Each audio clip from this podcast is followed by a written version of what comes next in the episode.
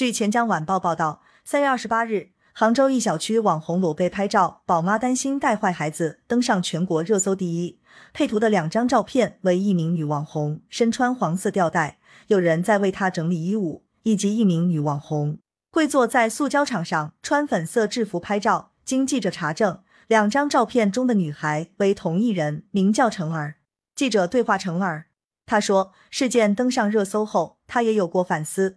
他来杭时间并不久，常住在该小区，也就是从今年开始，网红不算是他的主业，车模才是。但是今年春天疫情来势汹汹，他几乎半失业，只能待在家里拍拍日常。我对打扰到其他业主的行为表示抱歉。陈二说，他表示在拍照时没有注意到有孩子在一旁玩耍，希望业主可以提醒他不要再拍，以后有儿童的场合他也会多注意。面对部分微博网友的恶评，他也想发声。现在一提到女网红就是贬义词，但这只是个职业，并不应该成为一个形容词。感谢收听羊城晚报广东头条。